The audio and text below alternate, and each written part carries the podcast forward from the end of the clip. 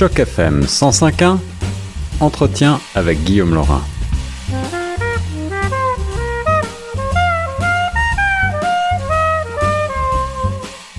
Bonjour à toutes, bonjour à tous. Ici Guillaume Laurin sur les ondes de la radio francophone de Toronto. J'ai le plaisir aujourd'hui de rejoindre notre ami le spécialiste de politique internationale et plus particulièrement euh, le spécialiste de la politique américaine, le professeur Norman Cornett, à l'occasion euh, des élections partielles importantes qui ont lieu actuellement chez notre voisin et en particulier dans la circonscription euh, très conservatrice de l'Ohio.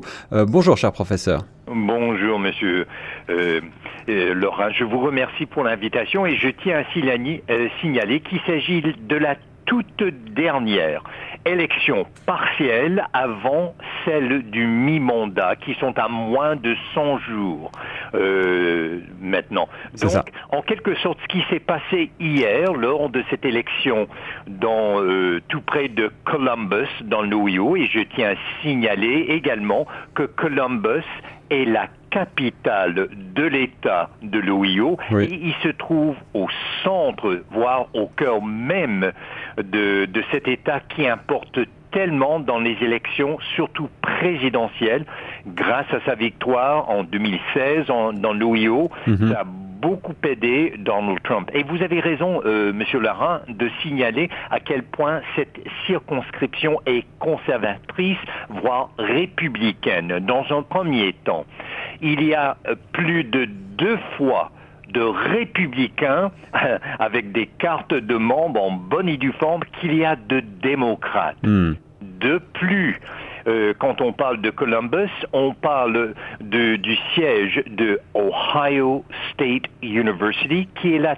troisième plus grande université dans tous les États-Unis, donc dans les bons lieux de Columbus, qui font partie de la circonscription, euh, 12e circonscription de l'État de l'Ohio, eh bien, vous avez euh, une population d'abord des banlieues aisées et blanches, Monsieur Laurent, à 88% donc on sait très bien, c'est surtout les blancs, les blanches qui votent pour Donald Trump, mais a une différence fort importante à souligner dans le cas de cette circonscription. Puisque c'est dans la capitale, tout près de la capitale, dans ces banlieues aisées, on parle des gens éduqués, cultivés, sophistiqués. Il y a toute une infrastructure intellectuelle, euh, académique, et, et, les hauts fonctionnaires de l'État de l'OIO. Et ces gens-là sont atypiques de, de, la, de la masse critique qui vote normalement pour Donald Trump. Justement, professeur, alors est-ce que ces euh, républicains américains euh, de l'Ohio euh, et ces républicains cultivés, sophistiqués tels que vous les décrivez, qui pourraient avoir été déçus par le début du mandat du, du, candidat et du, du président Trump, est-ce que, ceux-ci se sont massivement mobilisés malgré tout pour sauver les honneurs en, en Ohio? Oui, pour ne pas dire sauver les meubles. Oui. Et pourquoi est-ce que cette petite élection partielle, euh, et, je vous rappelle, Monsieur Laurent, vous savez combien de sièges il y a à la Chambre des représentants à Washington dans le gouvernement fédéral? Eh bien, il y en a 435. C'est ça, ouais, ouais, Alors, et, donc, comment se fait-il que, que c'est devenu plus grande que nature, cette élection partielle? Eh bien, parce que c'est un micro cosme des élections à venir euh, au mi-mandat, au mois de novembre. Et euh, pourquoi? Mais je tiens à signaler aussi pourquoi est-ce qu'on a, on a, comme on dit, on a mis le paquet autant les démocrates que les républicains dans cette petite élection euh, partielle, eh bien, qu'est-ce qui s'est passé dans... Parce que la circonscription, elle est rouge tomate, oui, elle, est, elle, est, républicaine, et depuis 1940, 83 jusqu'à l'an 2000, c'était le républicain qui est maintenant le gouverneur républicain de l'État de l'Ohio, John Kasich, qui détenait le siège. Par la suite, c'était le Pat Tiberi qui détenait le siège de 2001 jusqu'à 2016 et qu'il avait gagné, mais facilement, largement Donc là, le, le, simple fait que ce soit une course si serrée était tellement prometteur pour les démocrates qui, eux, elles, rêvent d'une vague bleue démocrate, pour ne pas dire une marée bleue. Alors justement, professeur, on ne va pas euh, laisser le suspense plus longtemps durer. Euh, le, euh, les autorités locales, dans la nuit de mardi à mercredi, ont donné le républicain Troy Ballerson vainqueur avec seulement 50,2% contre 49,3% pour le démocrate Danny O'Connor. Est-ce qu'on peut parler, malgré ce, cette victoire républicaine, républicaine euh, d'un signe très encourageant justement pour les démocrates avant les législatives. Mais c'est certain, c'est certain que c'est encourageant et euh, je signale qu'à ce, ce, matin même, il n'y a que 1750 votes qui séparent euh, Troy Balderson, le candidat de républicain, et Danny O'Connor, le démocrate, mm-hmm. le candidat démocrate. Et malgré que Troy Balderson même hier soir, a crié la victoire et que Donald Trump a envoyé des tweets pour le féliciter et qui a même des annonces du comité national républicain des représentants qui félicitent également, eh bien, Danny O'Connor n'a rien concédé. Et, et c'est pour cela que tous les yeux sont braqués sur cette circonscription parce qu'on s'attendait que ce soit le Waterloo de Donald Trump, qui s'est tellement identifié publiquement associé avec Troy Balderson, de même que le vice-président Mike Pence, et croyez-le ou non, même si elle est toute petite, cette circonscription, on parle d'à peu près 200 000 voteurs, eh bien, et le président et le vice-président se sont déplacés et, ont fait des, grands rassemblements, mais pourquoi est-ce que ça a aussi a pris une telle ampleur parce que lors d'une autre élection précédente partielle, mais cette fois-ci pour le Sénat, dans l'Alabama, combien rouge républicain, eh bien, le candidat euh, choisi euh, par Donald Trump a perdu. Comment se fait-il qu'il a perdu dans l'Alabama qui est des plus républicains? Mais il y a une grande différence, euh, Monsieur Laurent. Qu'est-ce qui a coulé le candidat républicain dans l'Alabama, eh bien, c'était avec raison le mouvement Me Too. Mhm, mhm, Or, ce n'était nullement un, enjeu dans l'élection de la douzième circonscription. De plus, le, candidat démocrate, Danny O'Connor, n'a que 31 ans, Monsieur Laurent. S'il était élu, il serait le plus jeune représentant à la Chambre des représentants à Washington, D.C. Donc il y a un renouvellement qui se fait et, ça c'est prometteur, mais le simple fait que malgré tous les faux pas de Donald Trump, on ne, les compte plus, Monsieur Laurent. Tout de même, la, course est tellement serrée, il n'y a qu'un 0,5% de différence, à ce moment-là, enfin, pour l'instant, il y a 1% de différence.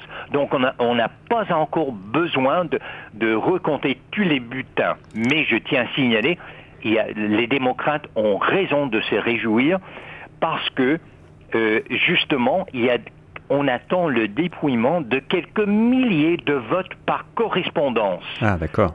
Donc, il est fort possible que Danny euh, O'Connor gagne tout de même. Et, c'est là où de, crier victoire, c'est vraiment, euh, c'est trop tôt. on, ne peut pas le faire. Qui plus, Monsieur Laurent, c'est que au contraire du Sénat, et c'est ça qui est très très différent euh, avec la, politique canadienne, c'est que les, les représentants doivent se présenter chaque deux ans en élection. Donc ils sont en, mode électoral. En permanence presque. Mhm. Parce qu'ils sont, ils sont redevables dans les médias à l'électorat. Alors, professeur Cornette, on, on, a bien, on a. Il, se relance.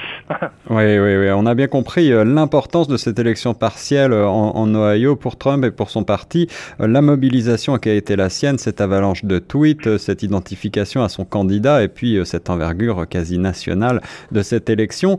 Ah est-ce que, est-ce que cette élection, malgré tout, va être déterminante pour la suite de l'exercice de l'administration Trump? Mais il y, a, quelques vecteurs très importants à souligner, Monsieur Laurent. Dans un premier temps, et ça aussi, c'est la différence avec la politique euh, souvent euh, au Canada. Mm-hmm. Il y avait un troisième candidat, exceptionnellement, dans cette circonscription. Eh bien, c'était le candidat du Parti vert. Or, ce candidat a reçu 11 000 votes, Monsieur Laurent. Et là, tous les démocrates savent très bien qu'ils auraient reçu 11 000 votes de plus s'il n'y avait pas ce troisième parti, ce troisième candidat. Normalement, ça, ça, se joue à deux aux États-Unis, républicains et démocrates. Alors, vous pouvez être certain qu'on va vraiment viser, parce que dès demain, on est en campagne électorale, les deux, pour se faire réélire ou élu euh, euh, pour le, les élections du mi-mandat. Alors justement, professeur, vous, vous parlez de, de ce candidat écologiste euh, et, c'est très intéressant de souligner ça, ce, ce, troisième candidat, comme vous le disiez si bien, fort rare dans, dans des élections américaines. Est-ce que cela veut dire, selon vous, que les deux grands partis, en particulier peut-être le Parti démocrate, vont s'approprier certaines de ces thématiques, selon vous, écologistes, afin d'essayer de gagner. Ils n'ont pas le choix. Mais, mais il y a d'autres, on parlait de d'autres vecteurs. Dans ce cas-ci, parce qu'on ne voulait pas que, que, le désastre de l'Alabama se, se répète, les républicains, M. Laurent, ont dépensé plus de 5 millions de dollars pour une petite élection partielle. Hmm. Mais les démocrates, et, je tiens à dire que Troy Balderson euh, n'a pas fait, il, n'a lui-même, sa compagne n'a dépensé que euh, autour de 515 000 dollars. C'était surtout de l'argent de l'extérieur, des, grands donateurs euh, et des compagnies, des entreprises républicaines qui ont permis de, de dépenser 5 000 dollars, alors l'envers de la médaille, c'est que Danny O'Connor, qui est beaucoup plus jeune, qui est dynamique, qui, qui est sur les tribunes, qui, qui, arrive à soulever les foules, eh bien, lui, par les petits dons, et par, par sa présence publique, il a réussi à, ramasser beaucoup d'argent lui-même. Hmm. Et, et, ça, c'est très important. Donc, du côté de l'extérieur de l'État, de, de l'OIO, les démocrates ont dépensé quatre fois moins que les républicains extérieurs. C'est ça. Mais là, la donne va changer pour le mi-mandat. parce que les, les, démocrates doivent absolument investir dans les circonscriptions presque garanties. C'est ça, et je crois qu'ils ciblent en, particulier ces, circonscriptions. Et les résultats, en, est, ces résultats en sont la preuve. Est-ce que le Parti démocrate euh, peut croire que la Chambre euh, est à portée de main en novembre et peut-être le Sénat? Ils peuvent y croire. Ils peuvent y croire parce qu'il vient de rivaliser euh, le candidat républicain et, sur l'échelle nationale, les, républicains ont tout fait pour emporter cette élection. Et s'ils si, l'emportent, ce sera tout juste, puis ils doivent refaire dès demain parce qu'on se lance en campagne. Mais il y a un autre vecteur, euh, Monsieur Laurent, et ça, je tiens à le signaler. Je parlais d'un électorat dans cette circonscription dont beaucoup ce sont des diplômés universitaires. Eh bien, qui est le gouverneur actuel? John Kasich. Or, Kasich est parmi les critiques les plus féroces de Donald Trump. Donc il y a à l'intérieur de cette circonscription une rivalité entre républicains qu'on ne voit pas ailleurs. Mm-hmm. Et ça, donc il faut, moi j'estime qu'il s'agit d'une circonscription exceptionnelle en ce qui, en ce qui a trait au Parti républicain pro Trump.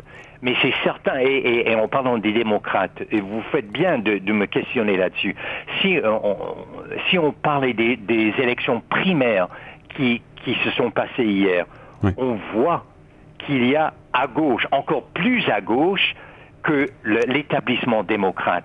Donc il y a comme une fratricide à l'intérieur du Parti démocrate. Qui aura l'âme du Parti démocrate Est-ce que ça, ça sera les, les, candidats beaucoup plus à gauche, comme Bernie Sanders, mm-hmm. ou et, et dans l'État de Michigan le candidat, d'ailleurs, on espérait le camp, le camp progressiste, le, le, camp libéral, le camp Bernie Sanders, et parce qu'il avait soutenu lui-même, ils espéraient tellement que pour la toute première fois, le Michigan aura un candidat, la possibilité d'un gouverneur musulman, parce que la communauté musulmane arabe est énorme au hmm. Michigan, hmm. particulièrement à Détroit et dans, dans la banlieue.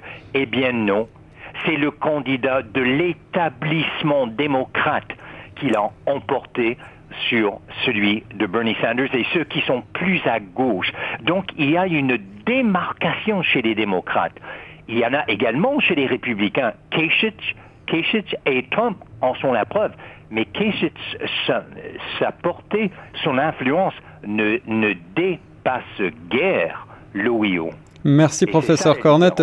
Pour terminer, professeur, vous qui êtes de nationalité américaine et qui vivez euh, ici au Canada euh, et, qui vous rendez régulièrement aux États-Unis, euh, quel regard portez-vous sur vos compatriotes et, que pensez-vous qu'ils, de, quelle manière pensez-vous qu'ils comprennent les changements de l'administration Trump, en particulier par rapport à leurs alliés traditionnels tels que le Canada? Mais on parlait de, lutter pour l'âme du Parti démocrate. Eh bien, c'est la même chose qui se passe chez les républicains. Ceux de, de la vieille garde, de l'établissement républicain, comme John Kasich, ils perdent, ils perdent des plumes. Parce que le populisme de Donald Trump, ça réussit quand même. Et je vous donne l'exemple. Dans l'État du Kansas, il y a un gouverneur républicain qui bel et bien en fait actuellement, croyez-le ou non, Donald Trump a appuyé un autre candidat hmm. beaucoup plus controversé, plus populiste, disons, et mine de rien, il se peut que celui qui, qui est déjà gouverneur perd la candidature du Parti républicain à cause de l'appui de Donald Trump. Merci beaucoup, professeur Norman Cornette, de nous avoir fait part de vos réflexions sur euh, cette élection partielle importante en Ohio. Donc, euh, nous aurons certainement l'occasion euh, de continuer à observer la politique de notre voisin américain et tout ce qu'elle peut avoir de répercussions sur les relations avec le Canada. C'était Guillaume Laurin sur Choc FM 105. Merci à vous, monsieur Laurin.